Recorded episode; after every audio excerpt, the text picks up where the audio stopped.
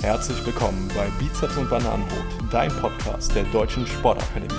Mein Name ist Matthias Koltmann. Und ich bin David Klinkhammer.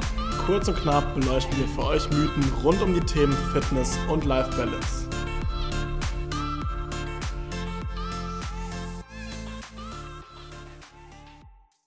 Matti, ich halte hier in meinen Händen das Wundermittel gegen Zellulite.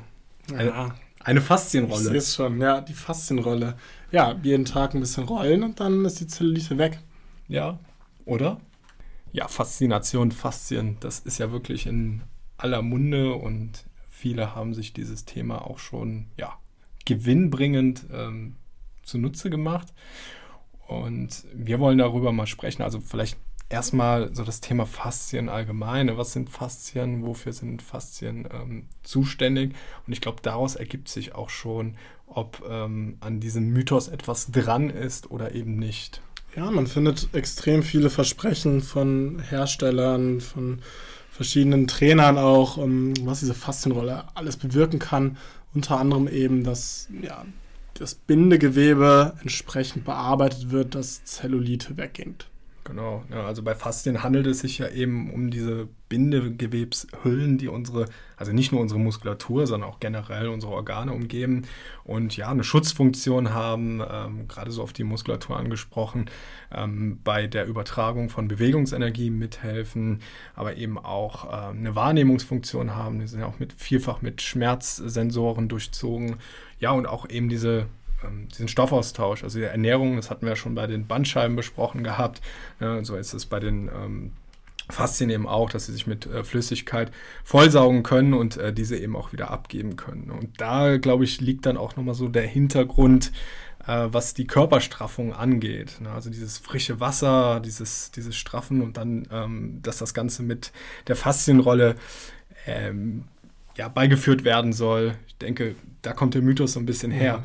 Aber was ist denn Zellulite eigentlich? Ja, also dieser Zusammenhang, das klingt ja erstmal ganz logisch. Also Zellulite entsteht, wenn eben Fettzellen in der Unterhaut, also die Fettzellen liegen im Unterhautfettgewebe, ähm, wenn die Druck ausüben auf das darüber liegende Bindegewebe und diese Bindegewebsfasern dann eben zur Seite drängen und die treten nach oben hervor. Und das wird dann sichtbar unter der Haut.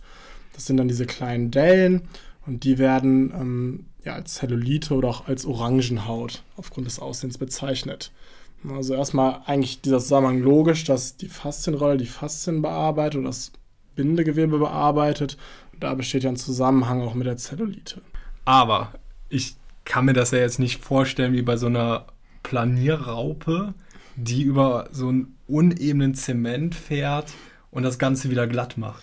Nee, so, also so schnell ähm, wird es sowieso nicht gehen. Ne? Das wäre das, das Wundermittel dagegen. Tatsächlich ist es so, wenn man mit der Faszienrolle jetzt ne, sein Bein ausrollt, wo Zellulite ist, dass unmittelbar danach tatsächlich ein kleiner Unterschied vorliegt, sichtbar. Ne? Einfach weil die Durchblutung angeregt wird. Ne? Dadurch gehen so ein bisschen die Dellen tatsächlich weg. Aber das ist leider kein lang einhaltender Effekt. Mist. Ja, das ist, das ist natürlich sehr traurig. Das wäre einfach, wenn es so leicht geht. Ähm, Zellulite ist halt ein bisschen komplexer als einfach nur, ne, wie du schon gesagt hast, Planierraupe, ich mache es wieder, wieder glatt und fertig. Und Zellulite ist erstmal sehr weit verbreitet. Schätzungsweise haben 80 bis 90 Prozent der Frauen ähm, über ihre Lebensspanne hinweg mal Zellulite. Bei Männern ist das weniger der Fall, weil die Hautstruktur einfach von Männern anders ist. Also das Unterhautfettgewebe, das ist anders aufgebaut und dadurch leiden Frauen häufiger an Zellulite. Es spielen viele hormonelle Einflüsse auch eine Rolle. Ähm, die beeinflussen die Verteilung von Fett- und Bindegewebe zum Beispiel. Und das Bindegewebe ist eben entscheidend, je nachdem, wie das aufgebaut ist, wie viel faserige Bestandteile dabei sind, wie viele Fettzellen, ähm, wie dehnbar das Ganze ist, beeinflusst das dann eben das Aussehen der Haut im Endeffekt. Ja, eine genetische Veranlagung besteht auch. Also auch das spielt eine ganz große Rolle und das können wir mit einer Faszienrolle natürlich nicht einfach so ändern, unsere Gene. Gewicht und Lebensstil spielt eine Rolle. Auch da kommen wir mit der Faszienrolle an unsere Grenzen. Ähm, mit Alterung kann das Ganze zunehmen. Ähm, und genau, Massage und Behandlung werden häufig eingesetzt, aber längerfristig ähm, ja, in Studien hat das alles keine längerfristig positiven Effekte erzielt. Also eine Fastenrolle kann leider keine Zellulite heilen. Okay, wenn du von ähm, so Unterhautfettgewebe sprichst, kommt mir dann eben der ganz einfache Gedanke, Körperfett zu reduzieren, um Zellulite loszuwerden. Wie sieht es damit aus? Ja, es wird auf jeden Fall in eine, eine Richtung gehen, die, die helfen kann. Man muss ja sagen, dass, dass wenn ich jetzt Körperfett reduziere, dass ich mir nicht aussuche, wo der Körper das Fett hernimmt.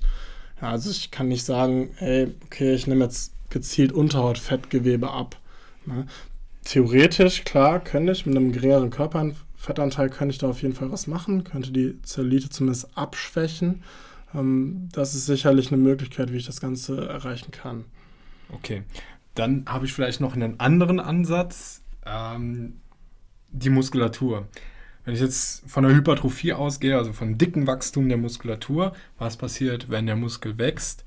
Das Gewebe über oder oberhalb der Muskulatur wird ja letzten Endes auch gestrafft.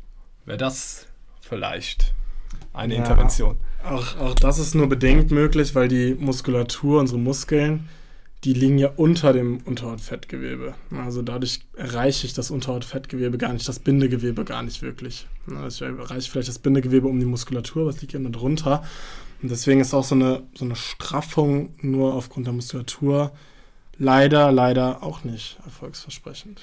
Das ist ja eine sehr frustrierende Folge, Marti. Hast du denn vielleicht noch gute Nachrichten? Ja, es ist super ähm, frustrierend und ist es sicherlich auch für betroffene Personen. Ähm, und ich habe mich auch jetzt viel damit beschäftigt im Zusammenhang mit der Folge, wie man, wie man eben Fortschritte erzielen kann.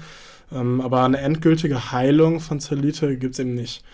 Ähm, sicherlich muss man betrachten, dass das Gesamtwohlbefinden wichtig ist, sprich, man braucht sich gar nicht so genau auf diese Körperpartien fokussieren. Wir haben eben gehört, fast, fast jede Frau leidet einmal in ihrem Leben unter Zellulite und das ist nichts Pathologisches, das ist nichts Schlimmes, was einen irgendwie gesundheitlich gefährden könnte. Ähm, ich denke, es ist wichtig, gesam gesamtheitlich oder ganzheitlich die Gesundheit zu betrachten und das Wohlbefinden zu betrachten und dementsprechend mit einer ausgewogenen Ernährung, mit Bewegung, ausreichend Schlaf, auch Stressbewältigung dann dazu beitragen, dass man sich insgesamt in seinem Körper und in seiner Haut einfach sehr wohl fühlt. Also Zellulite insgesamt sehr multifaktoriell bedingt, genetisch, hormonell und so weiter und leider noch nicht die Heilungschance da. Auch nicht durch Faszienrollen. Faszienrollen haben wir natürlich, oder allgemein Faszientraining, haben aber natürlich auch viele andere Effekte. Vielleicht kannst du darauf mal eingehen. Wir wollen jetzt Faszientraining hier auch nicht schlecht machen, sondern vielleicht auch mal die Benefits darstellen. Ja, vielleicht sollten wir den Begriff Faszientraining auch wieder ein bisschen größer umfassen.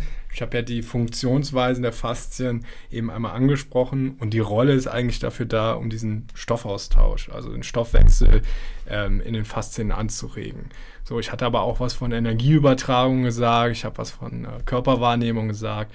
Äh, dementsprechend sind eben auch ähm, so ballistische Übungen, also Sprungübungen, schnellkräftige Übungen, gutes Faszientraining es ist Körperwahrnehmung, zum Beispiel so eine progressive Muskelrelaxation. Auch das ist Faszientraining, ähm, ne, um die Wahrnehmung in den Faszienstrukturen zu erhöhen.